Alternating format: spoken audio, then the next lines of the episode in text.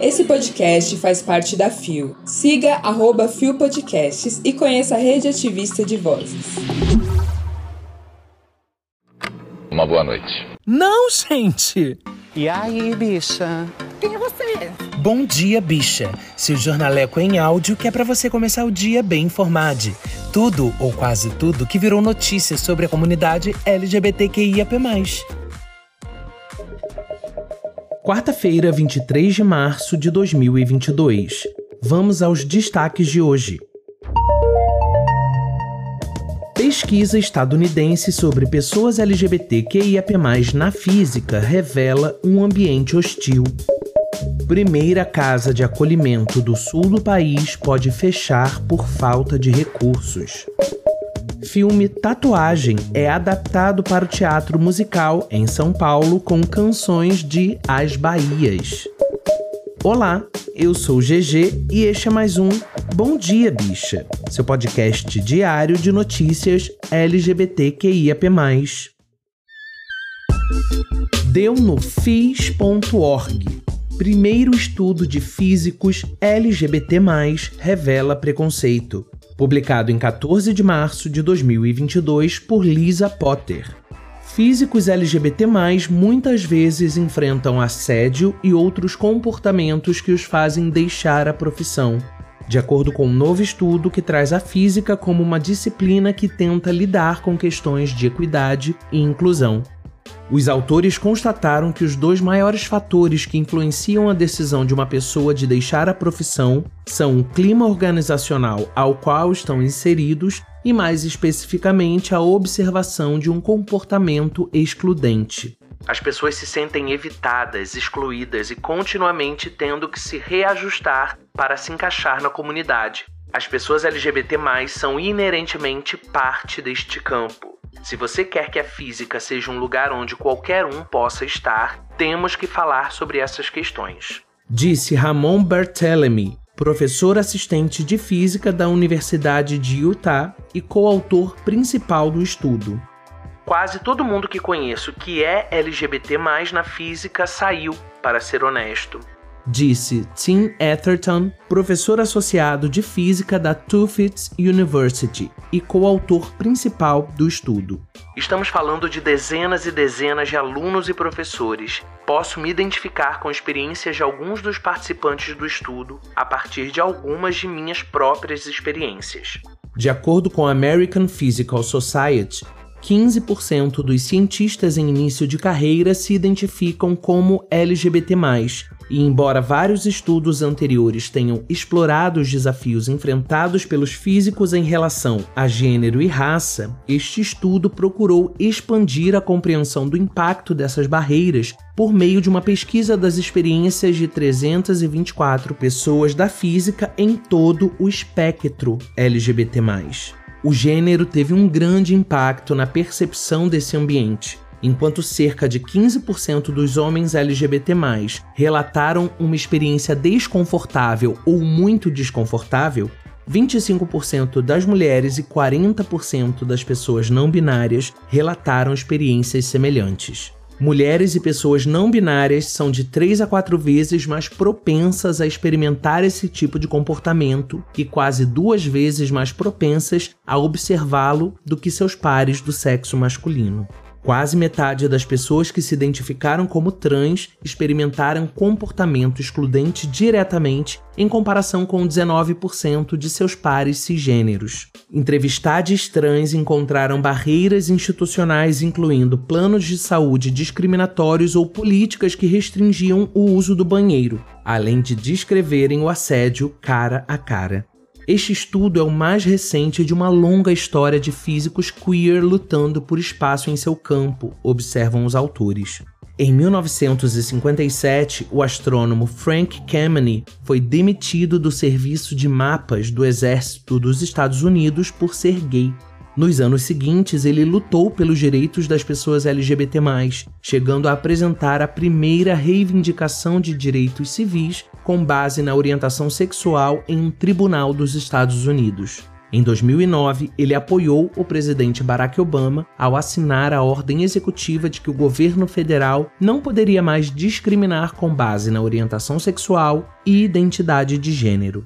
Sinto que nosso trabalho se baseia nas gerações anteriores a nós, disse Barthélemy. Pessoas como Frank Kameny, Alan Turing, Sally Ride todos esses físicos queer incríveis, esses ícones que fizeram mudanças e realmente lançaram as bases para que existíssemos em nosso campo de estudo.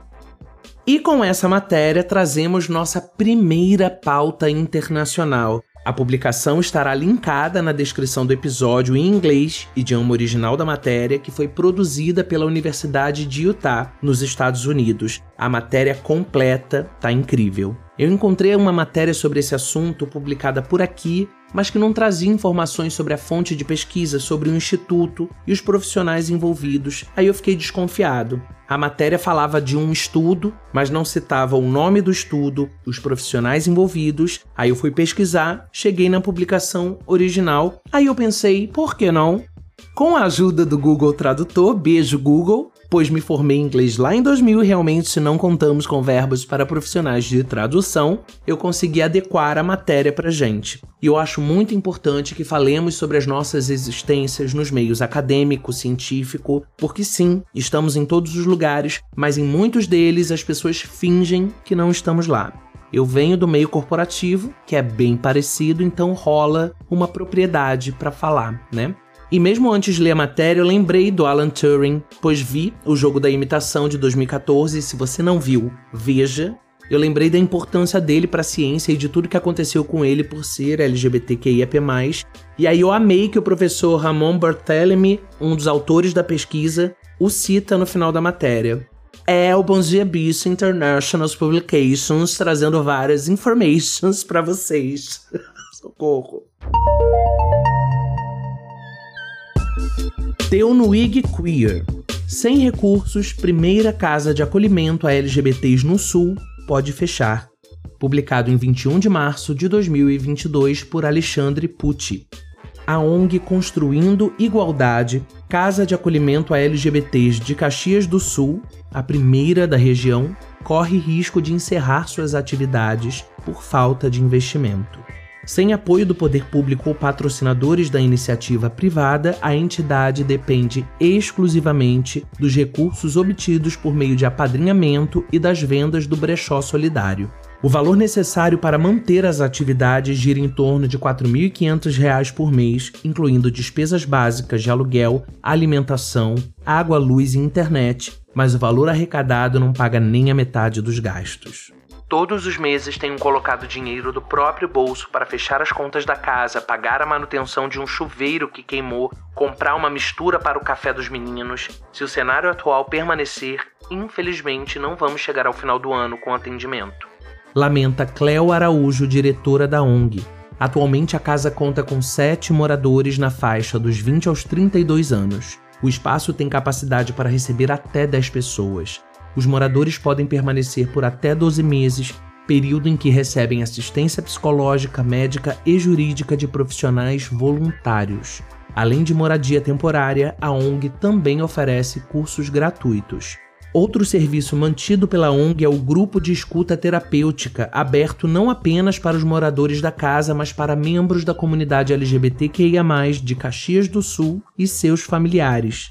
Os encontros são realizados aos sábados, das 17 às 19 horas. É um espaço para que todos possam compartilhar suas angústias. A ideia é que, com o grupo de escuta, essas pessoas entendam que não estão sozinhas. Somos mais fortes quando estamos juntos. Destaca Cleo. Quem quiser ajudar a ONG Construindo Igualdade pode fazer doações de qualquer valor para o Pix CNPJ 06 192 924 1000 ao contrário 23. A entidade está aberta para visitas de pessoas que desejam conhecer o trabalho realizado mediante agendamento pelo WhatsApp DDD 54 99 161 3078.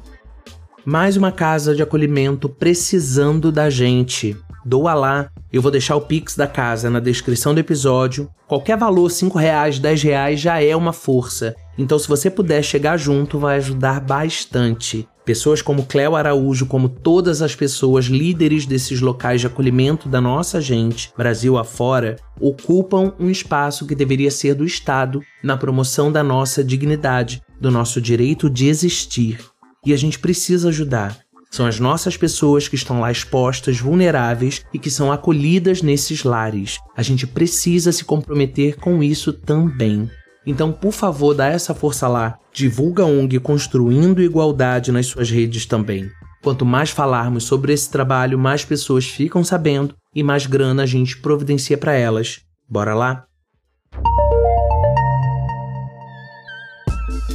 Deu no Gay Blog BR. Tatuagem de Hilton Lacerda vira espetáculo musical em São Paulo com canções de As Bahias publicado em 22 de março de 2022 por Victor Miller.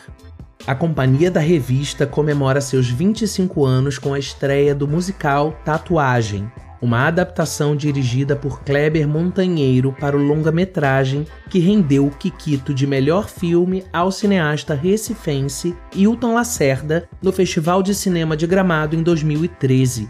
O espetáculo estreia no dia 14 de abril no espaço Companhia da Revista, onde fica em cartaz de quinta a sábado, às 9 da noite, e aos domingos, às 7 da noite. Os ingressos estão disponíveis no Simpla. A história se passa em Recife no ano de 1978. A trupe teatral Chão de Estrelas é liderada pelo extravagante Clécio Vanderlei e tem Paulette como a principal estrela do grupo. Em uma noite de show, eles recebem a visita do cunhado de Paulette, o jovem Fininha, que é militar. Encantado com o universo criado pela companhia, ele logo é seduzido por Clécio. Os dois iniciam um tórrido relacionamento que coloca Fininha frente a um problema: lidar com a repressão existente no meio militar em plena ditadura. Um espetáculo sobre o amor e a liberdade em tempos de opressão. O elenco conta com a participação de André Torquato, Bia Sabiá, Cleomácio Inácio, Gu Rezê, Júlia Sanches, Lua Negrão, Lucas Truta, Matheus Vicente, Natália Quadros, Romário Oliveira e Zé Gui Bueno. Já a direção musical e os arranjos são assinados por Marco França. Chão de Estrelas é inspirado no teatro vivencial, uma trupe pernambucana que fez sua arte nos anos de 1970 e 1980 e ficou conhecida por sua militância poética e como ícone da contracultura. E de acordo com o diretor Kleber Montanheiro, o próprio trabalho feito pela companhia da revista tem muitas semelhanças com o do grupo retratado pelo filme. Nós todos temos essa ideia de junção de linguagens. A música sempre está muito presente em nossos espetáculos e exploramos outras possibilidades, como a dança, o circo, o circo-teatro e a própria revista como um gênero. Isso tem muito a ver com o Chão de Estrelas, e é interessante porque esse grupo estava inserido em um contexto de luta pela liberdade e nós estamos lutando para continuar com o nosso espaço aberto, que ficou muito tempo fechado durante a pandemia. Compara o encenador. Para transpor toda essa atmosfera criada pelo Chão de Estrelas no filme, a companhia da revista modificou até a estrutura do seu espaço. A plateia, por exemplo, será acomodada em cadeiras e mesas de dois lugares, e até o hall de entrada e a fachada do espaço foram repensados para lembrar a sede do grupo fictício. Tatuagem é o segundo espetáculo da trilogia de peças Conexão São Paulo-Pernambuco, que teve início em 2021 com a estreia de Nossos Ossos, a partir do romance do escritor Marcelino Freire. Kleber Montanheiro conta que a ideia de montar a adaptação surgiu nesse período de isolamento, em um momento em que ele estava revisitando obras que marcaram sua vida. Acho que a música acabou sendo o ponto de partida. Eu estava assistindo ao filme e notei que as canções das Bahias se encaixavam perfeitamente em várias cenas. Tenho amizade com a banda, principalmente com a Açucena, pois dirigi o show da turnê Mulher, do primeiro disco delas, e parecia que as músicas tinham sido feitas para o filme. Comenta. Embora a adaptação seja muito fiel aos diálogos do longa, a trilha sonora passou a incorporar as 23 canções de Raquel Virgínia, Rafael Acerbi e Açucena, que ainda compôs mais uma música inédita, Tatuagem, como tema do espetáculo. Existem várias camadas da música dentro da peça. Como as canções das Bahias não contam uma história com começo, meio e fim, mas falam sobre um tempo, muitas vezes a música tem uma função narrativa. Às vezes funciona como um pensamento de uma personagem, comenta uma ação anterior e até anuncia algo que está por vir. Acrescenta o diretor. Se você não viu essa obra de arte, que é a tatuagem de Hilton Lacerda, protagonizada por Irandir Santos e Jesuíta Barbosa, pelo amor de Deus, veja hoje. É lindo, é de uma poesia ímpar, e eu fiquei super curioso para ver essa montagem porque sim, tem tudo a ver com teatro musical, tem tudo a ver com a energia das Bahias. E eu achei uma ideia brilhante a do diretor Kleber Montanheiro de adaptar essa obra para o teatro. Eu tenho absoluta certeza de que vai arrasar muito e a companhia da revista vai brilhar ainda mais. Muitas companhias de teatro sofreram com a pandemia. Aliás, a arte e o entretenimento como um todo, né? Aliás, já vem sofrendo com esse governo lixo, né? É, gata. Mas essa será uma grande volta por cima da companhia, eu tenho certeza. Galera de São Paulo, por favor, reverenciem essa obra. Assistam. E eu vou dar o meu jeito de assistir também. Tatuagem com Companhia da Revista fica em cartaz de 14 de abril a 5 de junho, de quinta a sábado às 9 da noite e aos domingos às 7, no espaço Companhia da Revista que fica na Alameda Nortman, 1135 nos Campos Elíseos. A classificação é de 16 anos e é obrigatório apresentar a carteira de vacinação para entrar no teatro, tá? Chegamos ao final de mais um Bom Dia Bicha e eu quero deixar uma dica aqui para as migas roteiristas e escritoras que o Clube do Pensamento, em parceria com a Netflix, está realizando um curso de roteiro para comédia. Essa iniciativa foi idealizada pelo roteirista Júnior Figueiredo e desenvolvida junto com o brilhante Rodrigo Santana, e o foco é na capacitação de profissionais de baixa renda negros, da terceira idade, pessoas com deficiência e LGBTQIAP+, de todas as regiões. O curso é totalmente online, então atenção! As inscrições vão de 18 a 27 de março e eu vou deixar aqui na descrição do episódio o link para você se inscrever ou mandar para aquela pessoa talentosa que você conhece. Eu li sobre esse curso na matéria do Miguel Trombini para o IG Queer, já mandei para o meu povo e seguindo o exemplo de Rod Gomes, tô aqui espalhando para vocês também. Então bora lá se jogar que essa é uma oportunidade única pra gente que cria também a partir da escrita. Galera, mulheres, o Bom Dia Bicha conta com identidade visual e edição de Rod Gomes, pesquisa de Dan Pereira, roteiro de Dan Pereira e GG eu mesmo, que além de apresentar também faço a produção geral. O programa faz parte do feed do Kill Bicha, um podcast queer, que está no selo Fio, a rede ativista de vozes. Ouça os outros episódios, compartilhe nas suas redes sociais, não deixe de nos marcar e de nos seguir. Chegou na metadinha da semana, então toma um fôlego e bora pra frente que falta pouco pro sexto. Amanhã a gente tá de volta às seis da manhã. Beijo!